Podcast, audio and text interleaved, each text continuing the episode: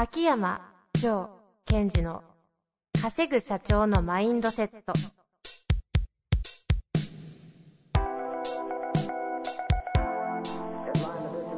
なぜ一流の経営者たちはぶつかる壁を次々と越えられるのか。そこに隠されたマインドの正体。ポッドキャスト「稼ぐ社長のマインドセット」は上場企業から中小企業まで。エグゼクティブコーチングトレーナーとして人材開発を行ってきた秋山城賢治が経営や人生で役立つマインドの本質について分かりやすく解説しますこんにちは、遠藤和樹です。秋山城賢治の稼ぐ社長のマインドセット。秋山先生、本日もよろしくお願いいたします。はい。よろしくお願いします。さあ、はい。今日はね、間がなくやっていきたいと思いますが、はい。何かありますか？え、あの、気になったことがあって、気になっていること。はい。何ですか？あの、2回前ぐらい ?2 回前。に質問をやろうと思って、間の話となって、ああ、なりましたね。で、その後、上語録、ええ条約だ、はい。になったので、えもう、あの、またせず、質問の方をとっととやりたいなとあ、思いつつ、まだ思いベラつつも。まだベラベラ喋ってるという。ええというわけで、というわけで、その時の質問、行きましょう。あ、行くんですね。はい。そこは喋ってほしかったな もし、もしですよ。もし可能性があるとするならば、うんそこで質問を選ばず喋るとしたら何のネタ喋ります？ありますよ。例えば。例えば、質問とは？ちょっと気になる。だ人は、うん人間は、その、質問をされた時に、うんうん。脳みその中でどういうことが起きてるかっていうことを理解すると、はい。相手に投げかける質問が非常に効果的になるっていうのが一つ。二つ気になるじゃないですか。はあ二つ。うん二つは？二つ目は、はい今、乗っかろうとしてるんですけど、はい。気になるってどういうこと？気になるってどういうこと？気になる。だその私のやり方の一つとしては、はいはいどういうことというメカニズムを分かることで、それをうまく効果的に使うってことを教えたいわけですよ。はいはい、そうですね。うん。ってことは、気になるということは、うん。相手の中でどういうことが起きてるかってことが分かれば、それを起こせばいいわけじゃないですか。はあはあはあ。ちょっとあの、気にしないの著書の、あの、森本ひとり先生 呼んできていいですか？気に、気になる。気になる。気になるってどういうことですかでしたっけ？ん気になるって何ですかと？どういうことですか？何が起きてるのか質問どうするんですか？これ。気になって質問読めないじゃないですか。気に、今気になってますけど、どうなってるんですか？これ。どうなってるんですかね？えっ、と、何かをずっと求めちゃってますね。うんうんうん。ま、ま ま、バ何、バレた何乱用してるんですか？えというわけで、というわけで、今回は、今回は、人は気にしない。気にしない。OK です。じゃあ質問行きましょう。やだな、もぞもぞするな。いきまはい、す。気にして気にして。気にしないって言ってるじゃないですか。いきますよ。はい。えー質問です。えー仕事にはないが、プライベートのアウトカムには得たいもの、したいことがある人に対して、無理やり引き上げずに個人のアウトカムとオーダーの結びつけ方はありますでしょうか？というご質問です。うんうんちょっと質問のせあの解説した方がわかりやすいですかね？はい。あ、はいわ私がしますか？はい。えーよくわかんないですけども、えっとですね。まず、あれですね。仕事とプライベート、それぞれにアウトカムがある、ないっていうふうに捉えてるんでしょうね、この方。その自分の部下が。あ、部下の方ですよね。はいはい。で、ここの自分の部下は、仕事の中でのアウトカムはない人なんだけど、プライベートのアウトカムはあるようだと。うんうん。そんな部下を持ってると思ってるこの上司。それを無理やり引き上げずに、あ個人のプライベートの方でのアウトカムと、うまく結びつけて仕事を生かす方法はないかみたいな質問ですよね。そうですね。ということは、要するに部下を見たときに、この部下は仕事を通してしたいことがないと。うんうん仕事に対してのやりがいを見出してないけども、どうやらプライベートでは現実化したいアウトカム、得たいものがあるっていうのは何か捉えてるから、はいはいはい。それをうまく、えっ、と、彼のえっ、と、仕事へのパフォーマンスを上げていくために、どういうふうに接していくといいですか？っていうことだと思うんですね。で、これあの、非常にいい質問で、その、上司の方がよく部下の方に、えっ、と、仕事に対してのやりがいというものを求めてしまうケースが多いんですね。はいはいはい。で、それは決して悪いことではないんですが、うん。その仕事に対するやりがいをなくてもいいわけですよ。それをこう仕事に対してやりがいがないといけないんだっていうふうに思い込まないことは重要です。うん。やっぱりその人にとっての仕事との距離感っていうのはあるわけですから。うんうんで、その一方で、あそれは多分分かってる方なんですよ、この方は。その一方で、えープライベートで何かしたいことがあるってことをキャッチしたので、捉えたので、それを仕事のパフォーマンスにどう展開するといいですかってことでしょうね。なるほどね。これ、この抽象度合いでいきますか？それともなんかちょっと具体的なイメージの方があわかりやすいんですかね？えーそうですね。プライベートのアウトカムを捉えたってどんな感じなんですかね？例えば、ここの関係で私部下で、うんあのーレベルは、レイヤーはいっぱいありますが、シンプルに、えっ、と、家買いたいとか。おーあ、家と、早く帰りたい。家、うんあ、あ、家を買いたい。買いたいとか。あ、はいはい。マイハウスね。うん。マイホームか。うん。うん。あと、なんか子供の、なんかいい教育させてあげたいとか、はいはい。もしくは何かこう趣味を持ってて、えー、合気道を一生懸命やってるとか、それご自分じゃない。あ私ですね。はいはい、そういう感じなんかこう、えっ、と、草野球を一生懸命やってるとか、テニスで大会出てるとか、麻布で飲みたいとか、飲みたいとかでもいいですけど、寿司食いたいとか。うん、それあなたでしょ。違います。はい。はい。っていうことだと思うんですよ。はいはいはい。でなるほどね。確かにありますよね。えっ、と、仕事で何かしたいことあるの？とか、仕事を通して、この仕事を通して君がやりたいこと何？とか聞いたときに、うん。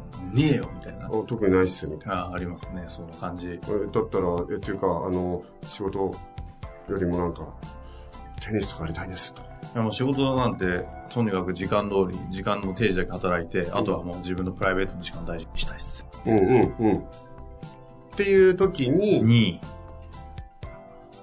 それをどう活用するといいかなと。あーこれはできたらいいですね。えっとですね、考え方的にはどうなんですかこれまず、はい。その上司であるあなたが、プライベートを加速させるために仕事をどう使うといいかなっていう逆をやってみてほしいんです。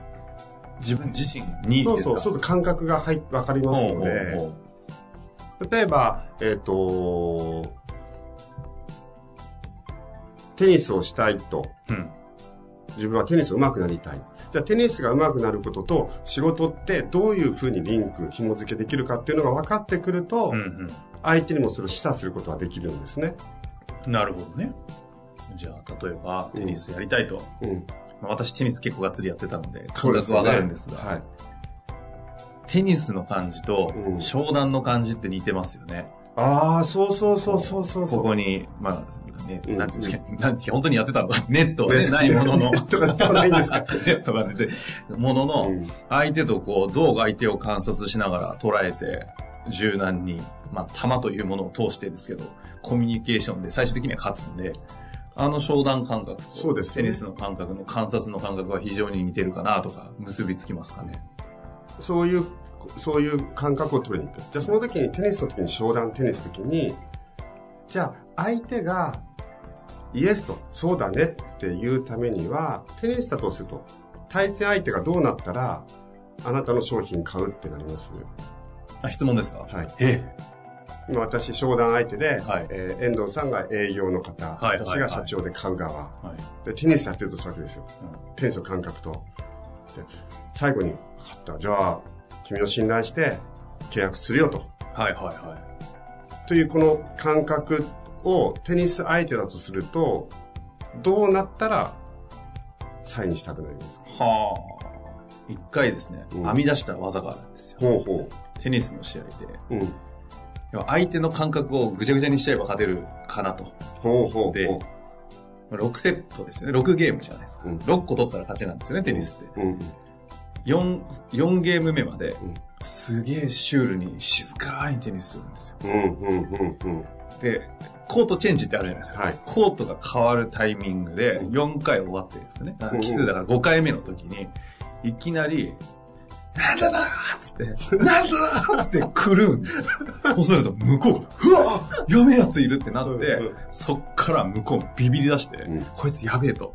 もうそっからもう全然取られないっていう勝ち方がしたことが、これ編み出したんですけど、中学校の時すごい作戦ですね。あの、ただ2回目は使えないんですけどね。1回目にこいつなんかめんどくさそうってやつに使う荒、荒技なんですけど、この感覚を相手に商談で起こそうとするとう、ん、うん。近いのはうん前回の回とかでいう前々回です。はい。間とかは使えますようね。ん。商談でさすがに発狂するわけにいかないんで、逆に怖いまで、ジャーってやると、うん、君、な、多分君何なの？みたいな。うん多分こっちに興味持つと思うんですよね。みたいな方法法はあったりするのかな。で、それやったとしましょう。商談ではい頑張って。はいはい。でそれがもしプチできたとしましょう。うんうん。そうしたら今度は逆ですよねお。テニスの方で、それがよりうまくできるようになってくるんですね。テニスで間を作るとしたら何だろうか考え出しちゃいますもんね。で、結局、テニスでも本当に間とかはすごい重要なんですよ。はいはい私もテニスでやってたので。うん。で、その間を作るトレーニングの場として、商談とか、部下との面談っていうのは本当には使えるはずなんですよ、うね。ん。です確かにね。そうすると、えっと、何かまあ、この部下と面談をするか、またプライベートなので、えーオフィシャルじゃない場かもしれません。食事会かもしれないけども、えその夜食事行った時に、あ、そうなの？テニス頑張ってるんだってって。でテニスってなんか、あの、どういうことはポイントなの？って。どうなったらテニスって強くなれるのかな？って。えうん。それはプロじゃないから、テニスのことわかんないからね。うん。うん。ちょっと間が大切なんですよとか、はいはい。えっと、勝負どころで、踏ん張るかどうかなんですよみたいなことを言ったとするならば、うんうんあ、それって重要なんだと。だったらば、それを仕事の時間を使ってそういうことをえー強化することってどういうことなの？とか、はいはいはい。またはそれを、あこういう時にそういうアド、あの、強化できます、できるんじゃないの？ってことを教えてあげると、あ、どうせ仕事来てやって帰るんだから、そのテニスに結びつくように仕事の立ち回りを考える。っていうこととだんだん結びついてくるんですね。ああ、なんかそういう方ってうん、テニスの話、じゃあ仮に、まあ、その方がじゃあ登山好きで、登山の話聞いたら、一気一気飲み会で話す中で、うまいことそうやって仕事と結びつけようとした瞬間に、こいつ仕事うまくやらせようとしてるな、みたいなアンテナが立ってて、いきなりシューンってこうバリアが、こうは張られる傾向がある気がするんですけど、なんかそのあたりには、なんかあるんです。アプローチ方法というか。アプローチ方法の前に、だってそうだもん。だってそうだもん。まあ、だってそうですよね。うん。え、どっち、どっちがですか？どっ上司のち側に対して？上司の人はそれを使いたいわけです。使いたいわけですよね。けど向こうが、そのフェーズに、登山イエーって話してて、それってさ、仕事とってた瞬間に、プシューンってこの、プシューその時に結局それはプライベートの時間で話をしてるので、ン。はい。自分の能力、あなたの持ってる能力を。この仕事で使ってほしいというものをつ伝わってればそうはなりづらい。ほう。ほうほう。え、何を伝え、ちゃんと伝わってるか。ああなたのもの、その持ってる情熱とかっていうものを、テニスとか登山に対する情熱をうまくし仕事に使ってほしいんだと。ほう。その、彼が登山で出せるその感覚、エネルギーみたいなこの感じを仕事で使ってほしいんだよっていうそのだからこの話をししてるわけであって、その感覚で話せば相手は、あれですか、シャットダウンはするはずがない。うん。うんもしくは逆。と言いますか。うんと、まあ、今はプライベートっていうかオフィシャルではないので、うんうん。やっぱり、えっ、と、そのあなたの大切にしている登山っていうものをよりうまくやっていくために、朝の9時から5時まで働いてるんだったらば、その時間もフルに活用する。でそれが、2つの時間をあなたが活性化していくことでしょ。うんでちなみに僕はそうしてるよって言うといいと思うんですよね。だからその経営者の方とか上司の方が、その自分のプライベートと仕事っていうものをお互い両方リンクさせることができてる人はそれが言いやすい。ああ、そっか。その感覚が自分に入ってれば、うん。その感覚が伝わるからっていうことですか？うん。うん。ああ、じゃあ、まずこの方は、そういう部下がいてやりたいと思うんであれば、さっきも冒頭におっしゃった通りでしたが、はい。プライベートのアウトカムと仕事を自分自身がくっつけてみるとうん。いうことをやると、その前提の感覚が相手に伝わった中で、その会話ができるので、はい。機能しやすいだろうと。ちなみに私事なんですが、私はまあ趣味の中ではテニスと合気道があると。うん。で、テニスってもともと好きでやっていた。で、仕事をやってる時間が長いので、じゃあ仕事をやることでテニスがどうやって上手くなるかなってことをすごい考えてました。はいはいはい。で、実際合気道っていうのは、えっと、好きで始めたのではなくて、合気道をすることで仕事が加速できるっていうふうに自分の中で感じたので、実は仕事の加速のために合気道をやってるんですよ。うん。うん。ということは、そのプライベートのことと仕事っていうのを、好きなプライベートがあるから、それをうまくす、もっと上達するために仕事をどう使おうかってことも考えてきたし、逆に仕事をうまくしたいから、その合気道というハウをちょっと使ったねとも思ってますが、はいはい。今となってはお互い行き来してますもんね。うん。まあ、それを、こう、プライベートと仕事の境目がなくなってくるような状態になってくるんですかね。うんまあ、いろいろやってますもんね。なんで朝ウォーキングしているのか。うん。い体も鍛えられていらっしゃいます。やいや、そうするとですよ、はい。その、まあ、ビジネスを加速するためにウォーキングを始めたんですけども、いや、よくよく考えたら、そのウォーキングやるってことは体を作るわけじゃないですか。はい。で当然ビジネスも強くなるう。ん。でも、そこからまた合気道とか、うんテニスにくっついちゃうので、もう全部がリンクしちゃうわけですよ。はいはいはい。確かで、今度は合気道とテニスってどうリンクするんだろうとかに。ね。うん。何でも繋がって、うん結局、体を、人間を強くしていく感じですか自分自身の。そうですね。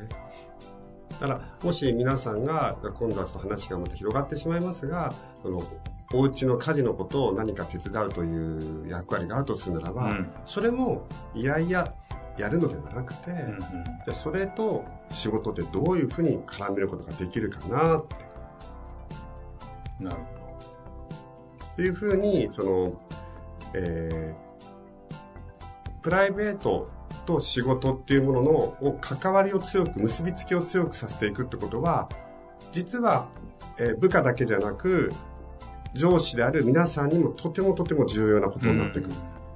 まあアウトカムですからね。うんプライベートと仕事、それぞれのアウトカムって見れば、抽象度高い分、つなぎやすいんでね。はい。うまく統合していただいて。それを、愛と呼ぶ。愛という。また食ってる。最近ちょっと愛にまとめてやろうかな、趣向なんですけど、なんかちょっと番組の趣旨と違いそうですいや、でもね。、その、やめ愛、とこうかな。いや、でも、愛、愛、愛と私ですね。愛と。愛と私、ちょっとやめてください。違う、違う話になっちゃう。違う違う違う今え、愛と私の場合はね、と聞ようと思ったら、愛愛と私。と私の場合は、その、やっぱりこう、愛イコール、なんかこう、生き物とか、ああ人間とか。そうそう、来てるみたいな感あーですよね。まさにね、そのプライベートと仕事を結びつけるというのはね、生き物として強くなるとじ。いう話のように聞こえましたんでね。期待できだとましょう。思います。うっす。うっす。本日もありがとうございました。はい、ありがとうございました。本日の番組はいかがでしたか？番組では秋山城賢治への質問を受け付けております。ウェブ検索で秋山城と入力し、検索結果に出てくるオフィシャルウェブサイトにアクセス。その中のポッドキャストのバナーから質問フォームにご入力ください。また、オフィシャルウェブサイトでは無料メルマガも配信中です。ぜひ遊びに来てくださいね。